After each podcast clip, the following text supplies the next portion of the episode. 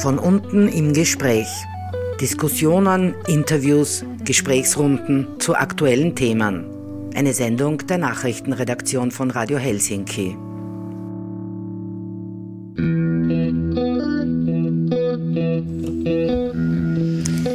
Ja, einen schönen guten Abend zu von unten. Hallo, Malis begrüßt euch heute im Studio. Und heute geht es um radikale Knastkritik, die Strafjustiz individualisiert gesellschaftliche Probleme, sagt Resi Malzahn im Interview. Resi Malzahn hat ein Buch herausgegeben mit dem Titel Strafe und Gefängnis. Theorie, Kritik, Alternativen, eine Einführung. Und ich habe mit ihr vor einiger Zeit ein Interview geführt, das zum Teil schon auf Radio Helsinki gelaufen ist, nämlich in der Genderfrequenz. Und heute werde ich euch aber einen größeren Teil des Interviews vorspielen. Nach einem kurzen Break geht es also gleich mal los mit der Sendung zur radikalen Knastkritik zum Buch Strafe im Gefängnis und dem Interview mit Resi Malzahn.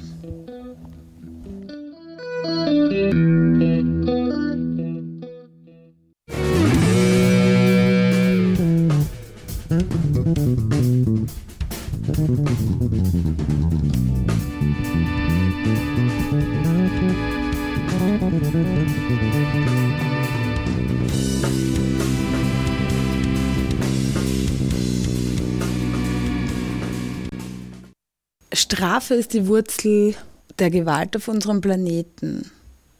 Zitat Marshall Rosenberg.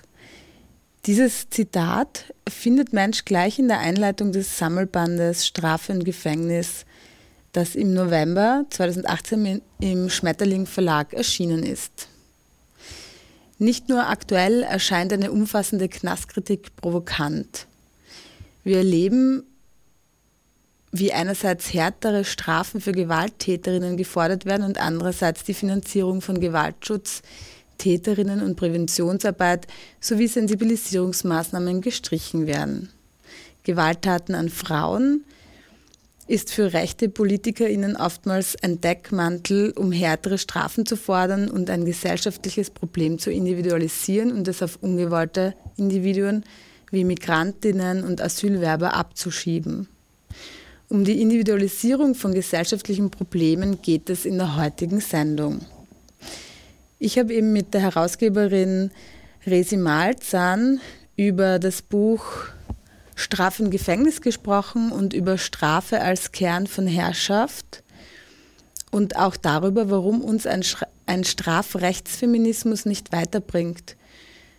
Außerdem haben wir gesprochen über feministische Häfenkritik und über Alternativen zum Strafen wie Restorative Justice und Transformative Justice. Praktiken, die vor allem von Menschen und Communities angewandt und entwickelt werden, die sich nicht an staatliche Behörden wenden können oder wollen, weil sie zum Beispiel keine Papiere haben oder von den Behörden der Polizei wieder strukturelle Gewalt wie Rassismus, Sexismus oder Homophobie erleben. Also ein spannendes Thema erwartet uns in der folgenden Stunde. Und ich starte jetzt gleich mit dem ersten Teil des Interviews, ähm, ja, wo Resi Malzen einfach mal allgemein auf das Buch eingeht und zum Thema Strafrechtsfeminismus auch spricht. Du hast mhm. das Buch im Schmetterling Verlag herausgebracht. Das ist erst seit kurzem quasi druckfrisch zu haben.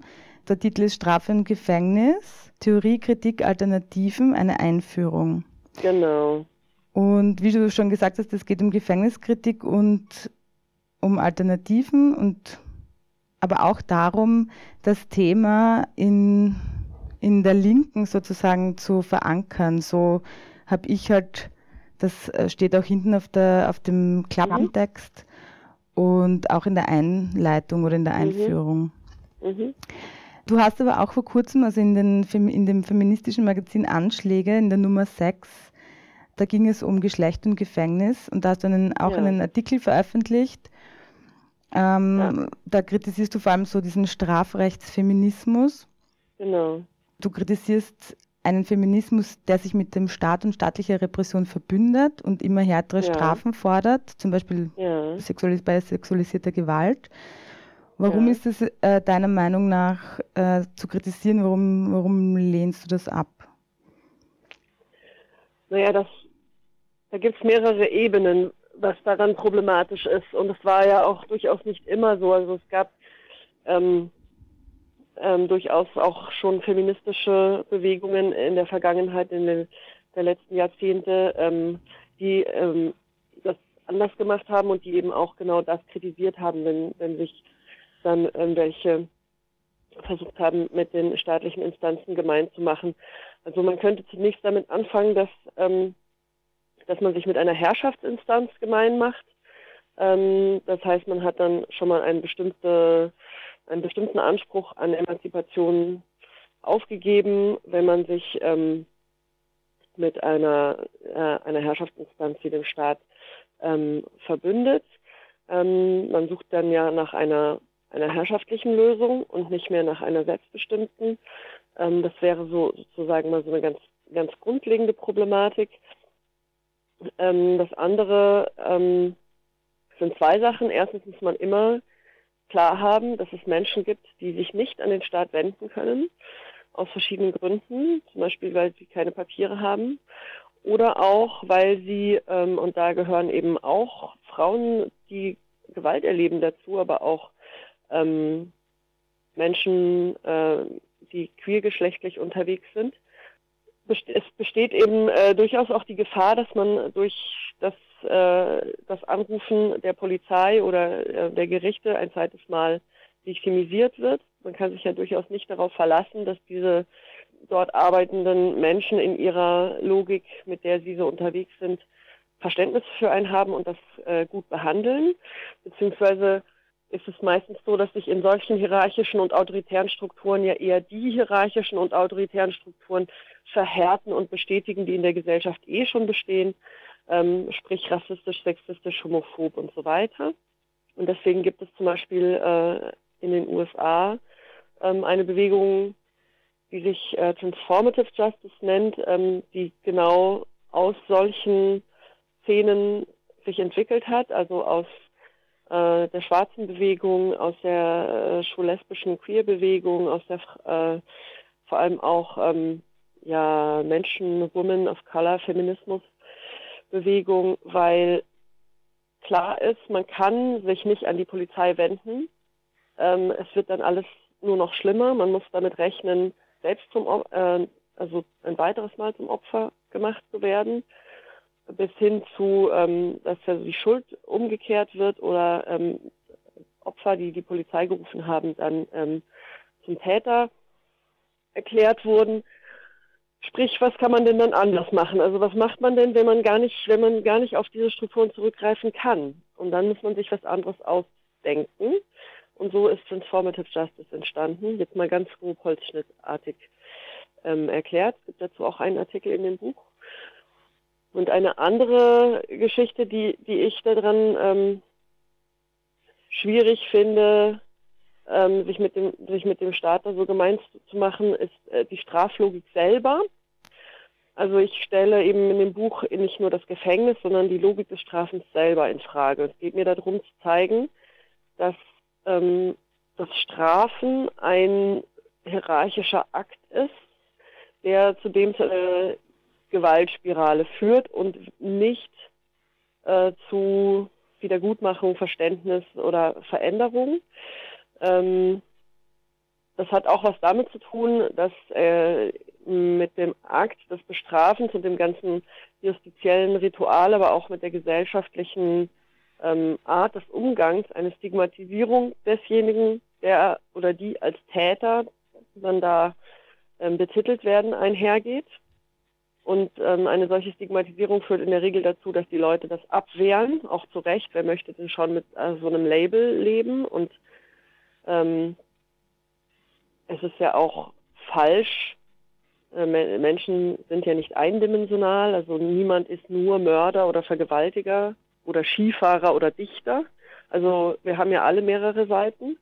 Und so ein Label, das man dann da aufgepappt bekommt mit so einer, mit so einer Strafe, ähm, so eine Schuldzuweisung in der, in der Form, führt eben nicht dazu, dass die Leute sich, also tendenziell eher nicht dazu, dass die Leute sich mit dem befassen, was sie getan haben und was passiert ist und auch hinterfragen, was daran jetzt problematisch ist, sondern das eher abwehren. Das sprich, es ist sogar kontraproduktiv in dem Sinne von dem, was wir eigentlich wollen, nämlich ähm, dass bestimmte Gewaltakte oder alle Gewaltakte weniger passieren.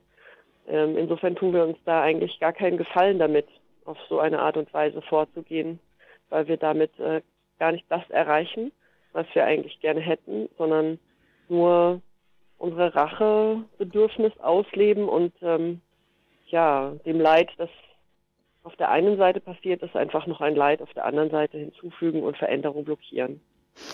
Ja, also ähm, das macht jetzt gleich mehrere Fragen auf. Also oder ja, ja ähm, was du ja auch in deinen, also in dem Anschlägetext, aber auch in der Einleitung zum Buch schreibst, das finde ich ganz ähm, aus mehreren Gründen sehr spannend. Äh, du gehst ja da eben auch darauf ein, sozusagen, wie dieses, ähm, dieses Narrativ oder diese Form des Strafens in uns verankert ist, also in, in der Gesellschaft, aber auch sozusagen in unseren Köpfen. Und du fängst ja da damit an, dass, dass jede Person wahrscheinlich schon mal Erfahrungen damit gemacht hat, einfach zum Beispiel als Kind äh, mit ja. bestraft werden, aber auch mit bestrafen, also genau. Ähm, ja. Und das wäre jetzt so irgendwie mein Anknüpfungspunkt zu dem, was du jetzt am Schluss gesagt hast, dass man ja nicht das erreicht, was man will mit einer Bestrafung. Was, was, mhm. Das ist dann die Frage, was will man eigentlich? Also was will eigentlich Strafe erreichen? Ja, was will Strafe erreichen? Ich glaube, es gibt, also man muss dann so die Ebenen unterscheiden. Ähm, ich glaube sozusagen, es ist relativ menschlich und vielleicht auch eine, ähm, eine anthropologische Konstante, dass es irgendwie auf so eine Unrechtszufügung also dass unser Ungerechtigkeitsgefühl anspringt und ähm, tendenziell zuerst mal so eine Art Rachebedürfnis entsteht. Und das ist ja jetzt an sich erstmal nicht, nicht problematisch. Also es geht dann ja darum, irgendwie um diese Idee, der andere soll durch sein Leiden erfahren, wie man selber oder wie eben die Person, die da geschädigt wurde, selbst gelitten hat. Ähm, und was ist denn die Idee dahinter? Also die Idee dahinter ist ja irgendwie, ähm, damit er dann versteht, wie schlimm das ist und damit er das nicht nochmal macht. Ähm, und erstmal ist ja dieser Impuls verständlich ähm, und ich finde, man darf den auch fühlen. Das geht ja gar nicht darum, Gefühle zu verbieten, aber wie setzt, also wie setzt sich das dann ins Werk und wie setzt man das dann gesellschaftlich um?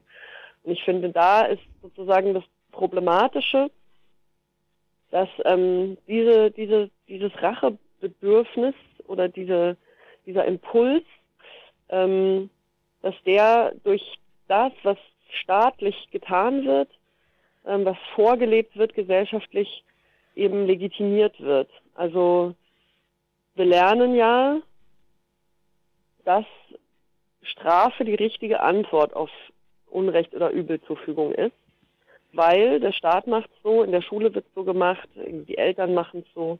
Und insofern wird halt dieser dieser Impuls eher verstärkt, als dass man ihn in Frage stellt und sagt, okay, ich fühle das jetzt. Und ähm, meine Gefühle, die erlaube ich mir, aber wie gehen wir denn damit um, beziehungsweise dass Leute, die im, im Umfeld einer Person sind, ähm, diese Gefühle akzeptieren, aber selbst sozusagen den Übertrag machen und sagen, okay, das sind die Gefühle des Betroffenen oder der Betroffenen, ähm, aber umgehen tun wir damit jetzt anders, weil ne, wir brauchen ja irgendwie eine gemeinsame Zukunft. Und man hat eben, man hat eben ja nur die Möglichkeit, irgendeine Form von gemeinsamer Zukunft sich auszudenken. ähm, wenn man die Leute nicht also entweder verbannen oder ins Gefängnis stecken will, was ja so ein bisschen aufs Gleiche rauskommt. Das eine ist halt aussperren, das andere ist einsperren, aber es geht darum, diejenigen, die Person äh, wegzuhaben. Mhm. Und ähm, wenn man das irgendwie nicht kann oder nicht will, dann, äh, dann muss man sich was anderes überlegen. Ähm, noch ein Punkt, den du im, im Artikel von den Anschlägen erwähnst, ist dieser Denk Denkfehler, dass durch eine zum Beispiel institutionalisierte Repression, also staatliche Repression durch mhm. Gefängnisstrafen, sozusagen auch gesellschaftliche ähm, Machtverhältnisse verschleiert werden und individualisiert werden. Ähm, kannst du das nochmal mhm. vielleicht genauer ausführen? Ich hoffe, ich habe die Frage jetzt richtig verstanden. Ich probiere es mal. Ähm,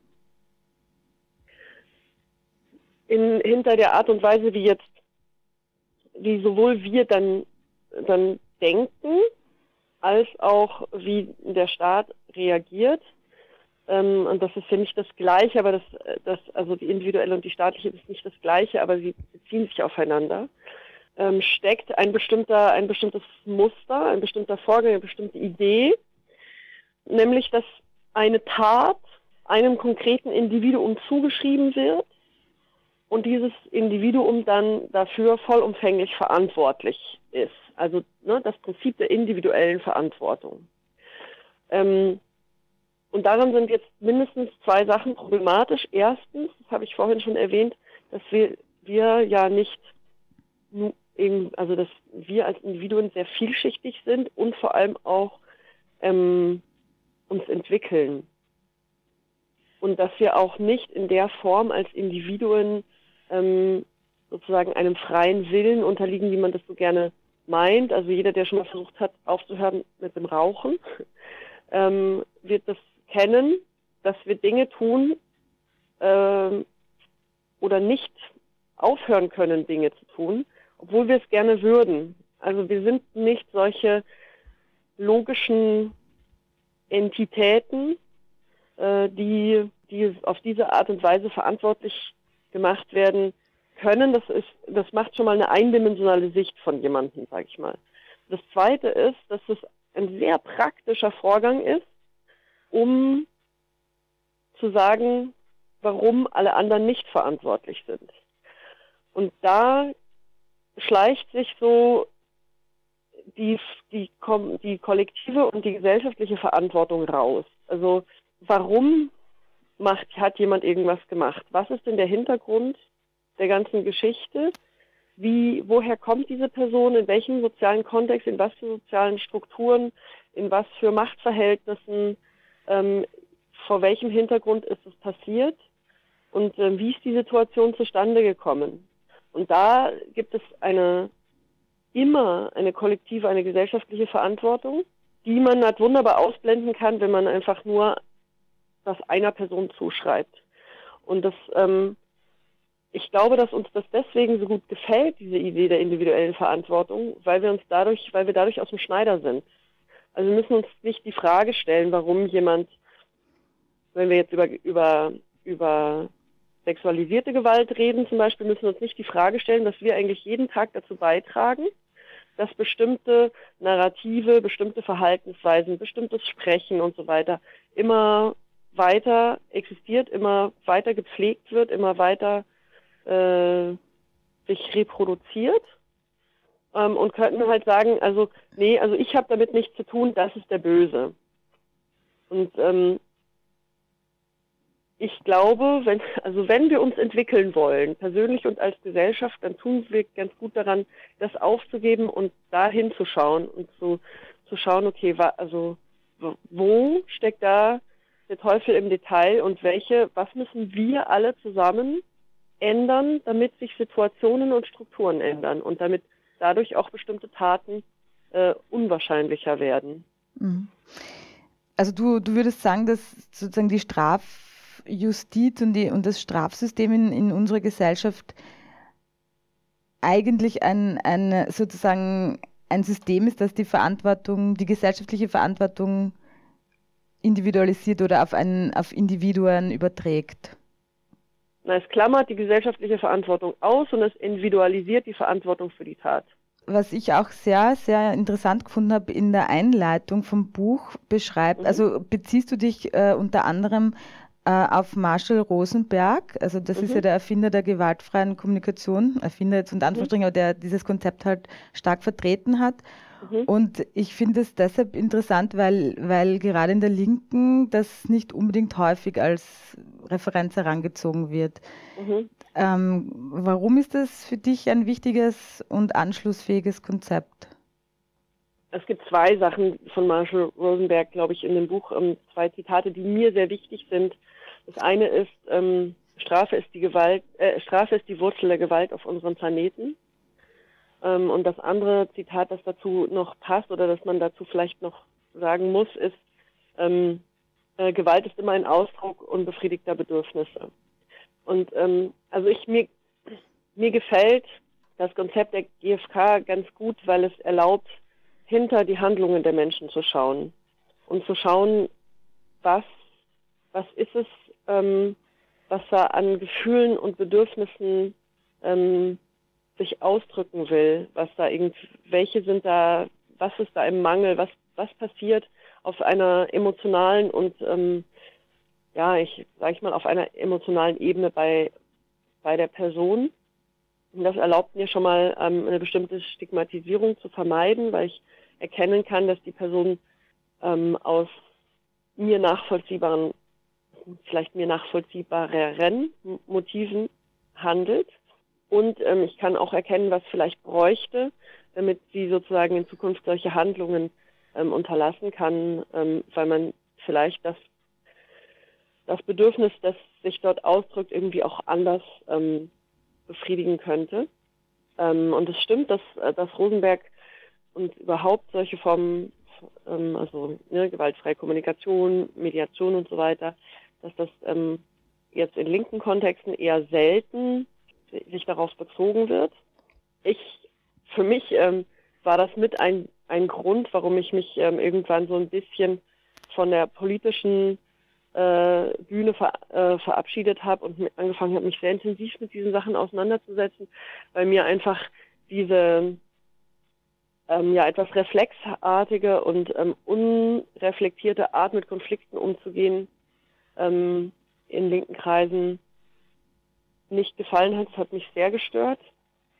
Und vor allem habe ich auch gesehen, dass es da, dass wir damit nicht weiterkommen. Also es ist ein immer, das ist ein, ein ewiges, immer gleiches Ritual äh, derselben Vorgangsweisen, die stets äh, zu keinerlei Entwicklung führt. Ähm, und das, ähm, ja, kann man jetzt bestenfalls noch als traurig äh, bezeichnen.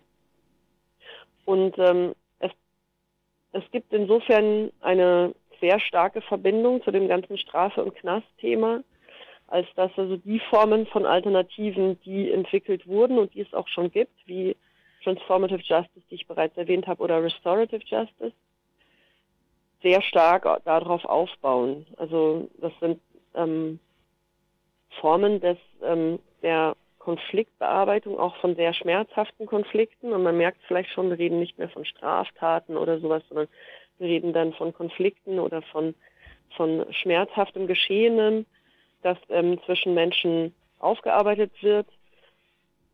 Wohlgemerkt auf der Basis von Freiwilligkeit, aber da geht es um Dialogverfahren, um irgendwie geme auch gemeinsame Verantwortungsübernahme und vor allem auch halt da halt auch darum, eben zu schauen, was, was dahinter ist, was dahinter steht, was gebraucht wird von den von den Beteiligten. Ich mag ganz gerne so zur Illustration dieses Gegenüberstellen der, der Fragen, die sich jetzt das Justizsystem oder die Restorative Justice stellt.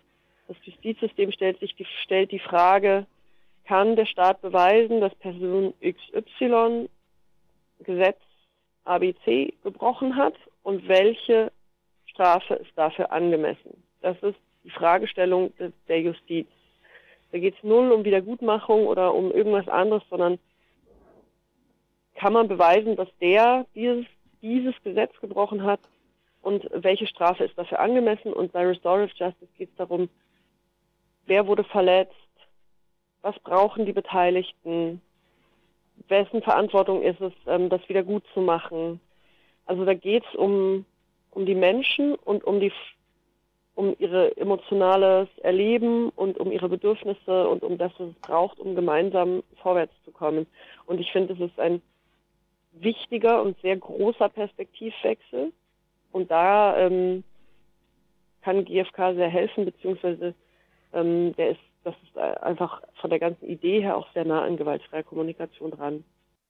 You're listening to Radio Helsinki. Weil wenn du viel Radio Helsinki hörst, dann fängst du an, anders zu denken, verstehst du? Das bringt deinen Kopf schon ein bisschen durcheinander. Radio Helsinki. bringing you the truth in the form of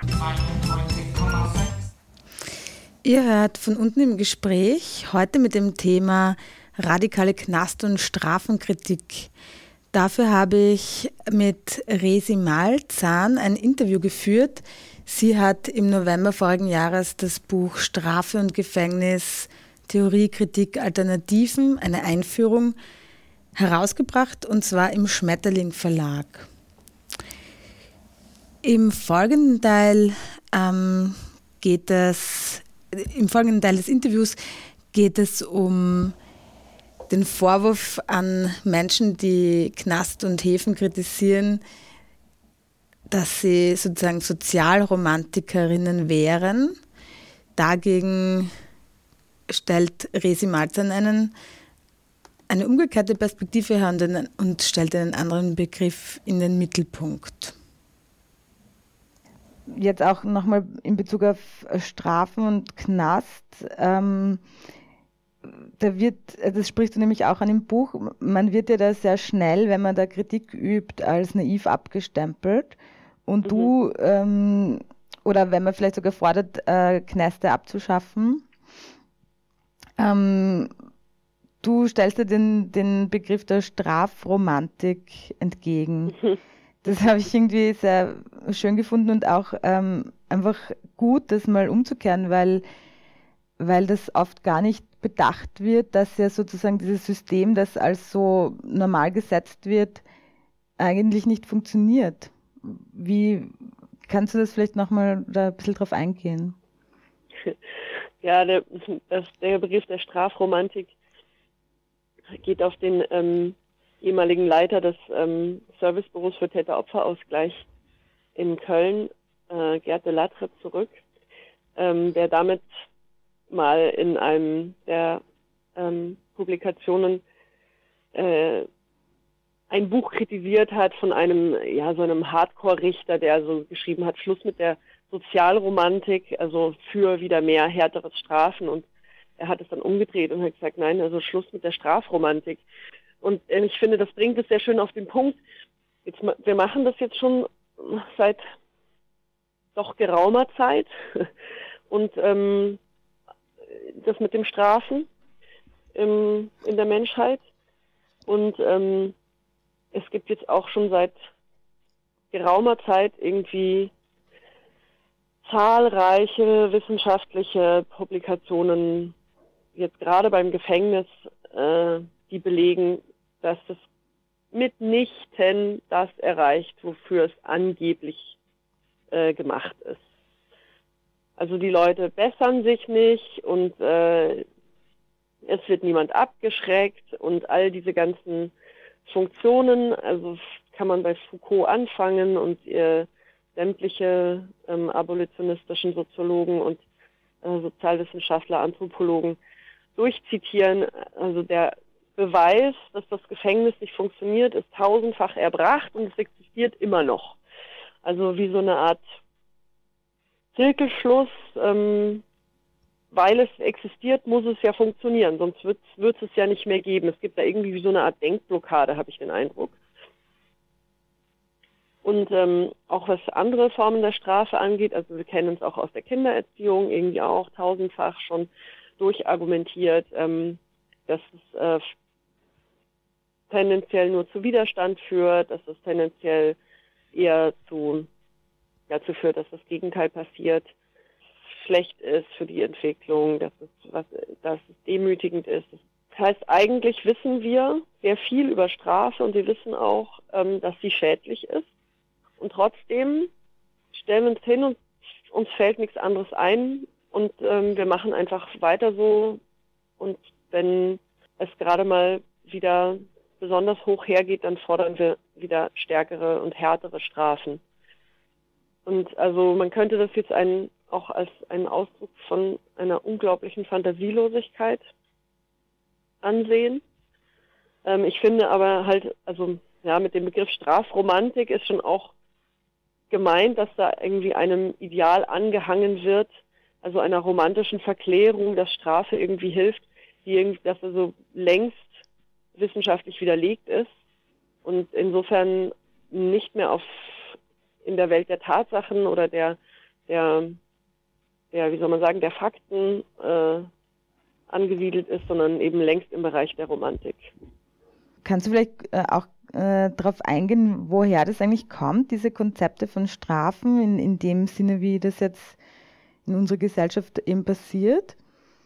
Weil eben, ich denke mir, dass, also ich merke auch, also ich, wie soll ich sagen, also jetzt aus persönlicher Sicht, ähm, dass ich das wirklich im Kopf für mich das schwierig ist. Also ähm, ich würde mhm. zwar auch sozusagen dir zustimmen und ich bin auch, also ich finde auch Gefängnisse eine furchtbare Institution, die einfach, also die zu kritisieren ist.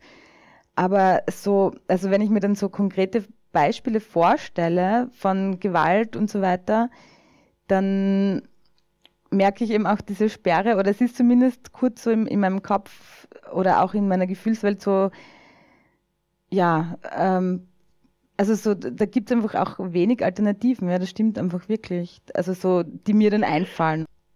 Genau, deswegen, äh, deswegen habe ich ja das Buch gemacht, weil da nämlich auch ähm, mindestens drei Texte sich den Alternativen widmen.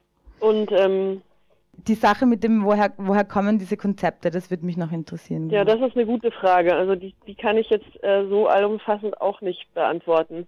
Ich glaube, dass, oder ich ich vermute, also ich bin jetzt auch keine Anthropologin, aber ich vermute, dass, dass dieses, hm, was du selbst auch gerade beschrieben hast, mit diesem, man stellt sich irgendwas vor oder man, man erlebt auch irgendwas, was also ähm, Unrecht ist, also wir, das, das wir, äh, und man hat dann das, den, man hat dann so einen Impuls, ja, und ähm, ich glaube, äh, dass vielleicht es eine Mensch, Heizkonstante gibt, nämlich so ein Unrecht-Gerechtigkeitsgefühl, also ein Gerechtigkeitsgefühl, das heißt auch ein, ein starkes Widerwillen, einen starken Widerwillen gegen Ungerechtigkeit, wenn wir den, wenn wir das wahrnehmen oder gegen unrechtes Handeln.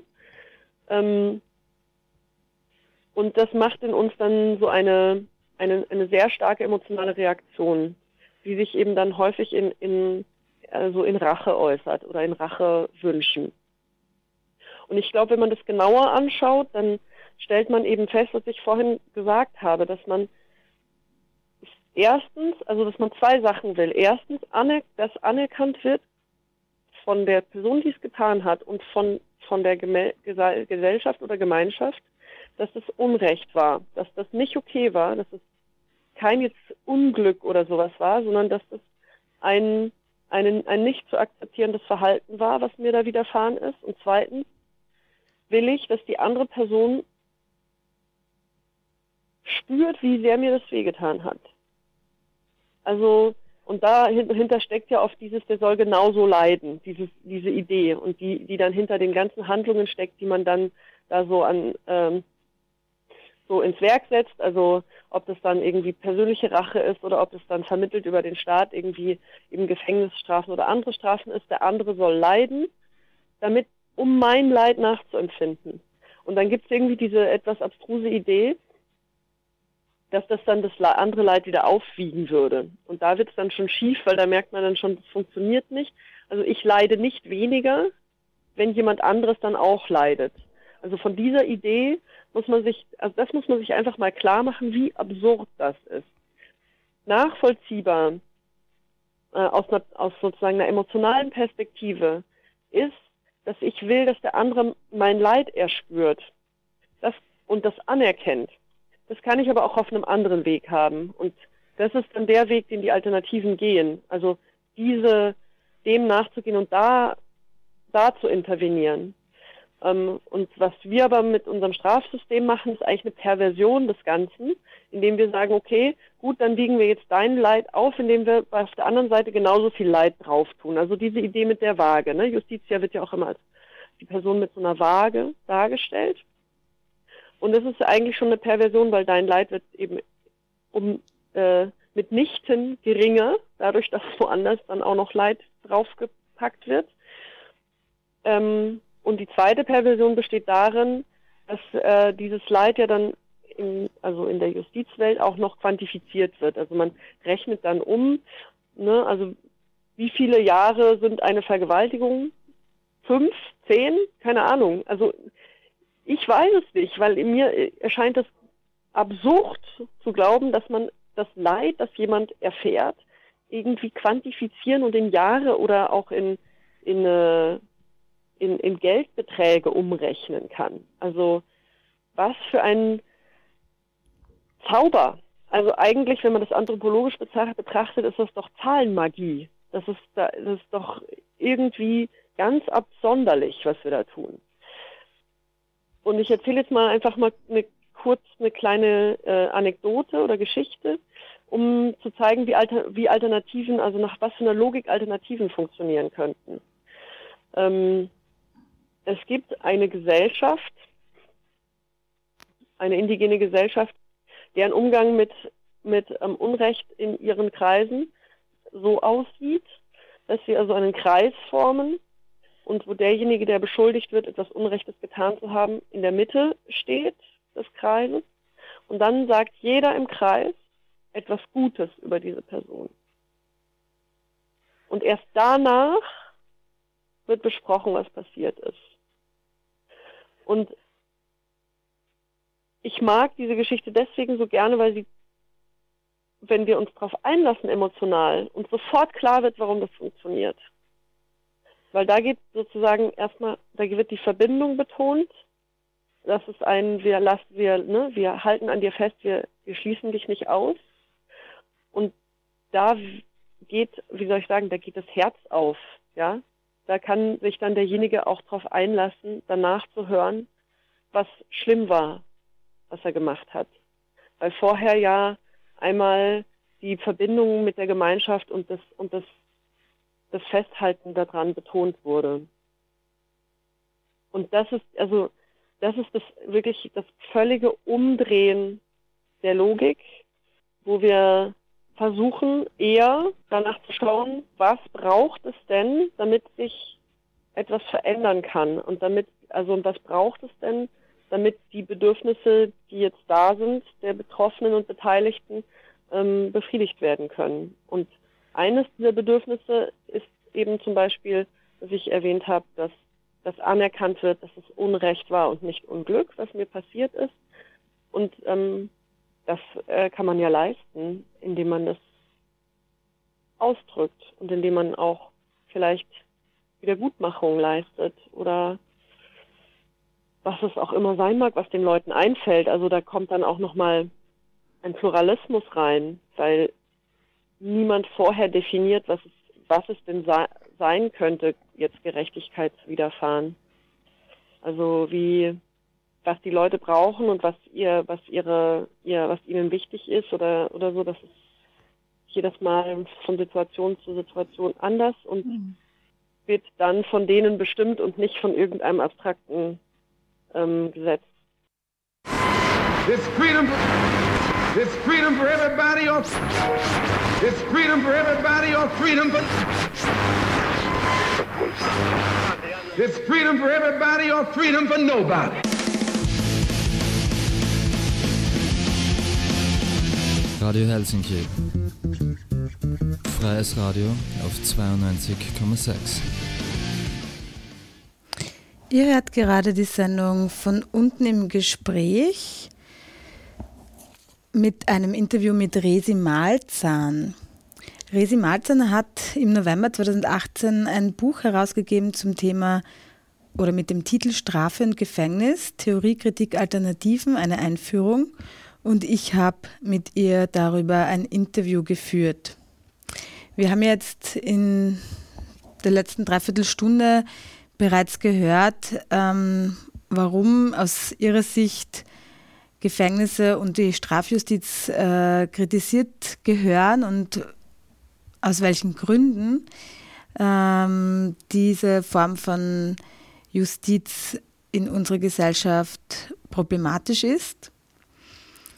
Eines der Dinge ist eben, dass eines der wichtigen Dinge ist eben, dass die Strafjustiz gesellschaftliche Verantwortung für die Probleme, die wir in der Gesellschaft sozusagen haben, abwälzt oder nicht annimmt und Strafen auf äh, Individuen übergibt sozusagen. Also eine Individualisierung von gesellschaftlicher Verantwortung passiert, in der Machtverhältnisse nicht mitgedacht sind, gesellschaftliche Machtverhältnisse keine Rolle spielen. Resi Malzen hat auch im Interview schon ein bisschen über Alternativkonzepte gesprochen und im äh, letzten Teil des Interviews, das ich heute euch vorspiele, geht es um ähm, einen, ein alternatives äh, Konzept, das sich nennt Restorative Justice und darüber spricht sie jetzt im folgenden Teil. Dieser Begriff, den hast du jetzt ja öfter erwähnt und auch ein paar Beispiele gebracht zu Restorative Justice.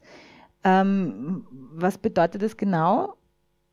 Also der Begriff ist schwer ins Deutsche zu übersetzen, weil ähm, Justice schon mal von vornherein zwei Bedeutungen hat, nämlich einerseits Gerechtigkeit und andererseits Justiz.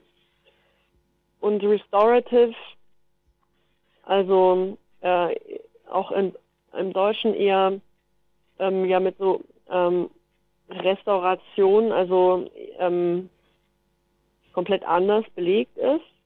Aber es geht in der Wortbedeutung um Wiederherstellung. Also Wiederherstellung, Heilung, irgendwie das mh, wieder ins Lot bringen. Und das, wenn man das jetzt irgendwie komplex übersetzen wollen würde, dann heißt das sowas wie wiederherstellende Form der Unrechtsbewältigung oder heilende Gerechtigkeitsfindung oder irgendwie sowas. Und die Idee ist, dass die Menschen selbst ihre Form der Tatbewältigung machen und ähm, es dabei um eben ganz konkret auch um die Bedürfnisse und Fragen und Wünsche und und ähm, und Gefühle und so weiter der Betroffenen geht. Und jetzt ich sage jetzt nicht das Wort Opfer, weil ich das nicht gerne mag, aber ähm, ein Teil des Problems unserer ähm, Strafjustiz ist ja, dass, dass die, die direkt Geschädigten äh, eigentlich komplett draußen gehalten werden. Die tauchen ja nur als Zeugen auf oder sie können Nebenkläger machen, aber es geht ganz wenig nur um sie. Ähm, und sie haben aber, sie tragen aber die Hauptlast dessen, was passiert ist, weil sie ja diejenigen sind, die eben unmittelbar verletzt wurden. Und ähm, Restorative Justice setzt sie zurück ins Zentrum und äh, fragt nach ihren Bedürfnissen, ihren Gefühlen, ihren Wünschen, ihren Interessen, ihren Fragen, ihren Dingen, die sie gerne sagen möchten und so weiter. Ähm, und das Ganze passiert aber auf einer, ja, basiert auch auf nicht nur auf Freiwilligkeit und Partizipation, sondern auch auf Gleichberechtigung. Es gibt keine äh, dominanten Sprecherrollen. Alle haben äh, das gleiche Recht zu partizipieren. Und das einfachste Beispiel für so eine Form, ähm, Dinge zu bewältigen, wäre jetzt eine Mediation. Also in Österreich heißt es Tatausgleich, in, in Deutschland heißt es Täter-Opfer-Ausgleich. Also einfach eine Mediation in, in einem Konflikt, der zufällig strafrechtlich relevant geworden ist. Und andere Formen der Restorative Justice umfassen eher Kreisverfahren, die beruhen sehr stark auf dem, was indigene Bevölkerungsgruppen in kolonialisierten Ländern ähm, traditionell gemacht haben. Ähm, also in den USA auf, basiert das sehr viel auf ähm, Praktiken der ähm, First Nations ähm, es gibt aber auch in Australien und Neuseeland ähm, Bezüge zu Aboriginal und Maori Justizformen. Und eine Sache, die halt äh, fast all diesen anderen nicht strafenden oder weniger strafenden Formen der Unrechtsbewältigung gemein ist, ist, ist, dass es immer Kreise sind. Also die Leute setzen sich in Kreis und es sind eben nicht nur die direkt Betroffenen, sondern auch der Rest der Community, der in irgendeiner Weise damit involviert oder davon betroffen ist. Ähm, und der Kreis selber ist ja schon das, ja, das Symbol der, also dessen, dass alle gleichermaßen partizipieren. Es gibt keinen Vorsitzenden wie vor Gericht, sondern alle sitzen in einer gleichen Position. Und dann gibt es verschiedene Vorgangsweisen, wie das Gespräch strukturiert wird. Ich freue mich schon darauf, das Buch weiterlesen zu können und ich kann es auch nur weiterempfehlen. Also es ist schon am Anfang sehr spannend. Also und vor allem es kommen ja dann auch noch Aspekte vor, die wir jetzt gar nicht besprochen haben. Also wer sich das genauer anschauen möchte, einfach äh, Strafe und Gefängnis, Theoriekritik, Alternativen von Resi Malsan lesen. Der Verlag ist der Schmetterling Verlag. Ich sage jetzt einfach mal Danke und ähm, sehr gerne. Ja, das war jetzt das Interview mit Resi Malzahn, das ich vor einiger Zeit mit ihr geführt habe. Wie gesagt, zum Buch Strafen Gefängnis, Theoriekritik Alternativen, das im Schmetterling Verlag im November 2018 herausgekommen ist. Grob unterteilt ist es in die Kapitel Strafe und Kriminologie, in das Gefängnis und Abschaffung und Alternativen. Also wer sich dafür interessiert, ähm, kann sich das Buch in irgendeiner Form beschaffen und mal reinschmökern. Ganz spannend auch eben das Kapitel zu den Alternativen. Das war es jetzt schon wieder mit von unten im Gespräch. Das nächste Mal von unten im Gespräch hört ihr wieder am Montag um 18 Uhr. Die Wiederholung dieser Sendung hört ihr morgen, also Dienstag um 7.30 Uhr und um 12 Uhr. Und das nächste Mal von unten hört ihr bereits am Mittwoch auf Radio Helsinki 92,6, wie jede Woche mittwochs und von unten im Gespräch eben montags. Malis verabschiedet sich. Ciao, Baba. Das war von unten im Gespräch. Eine Sendung der Nachrichtenredaktion von Radio Helsinki.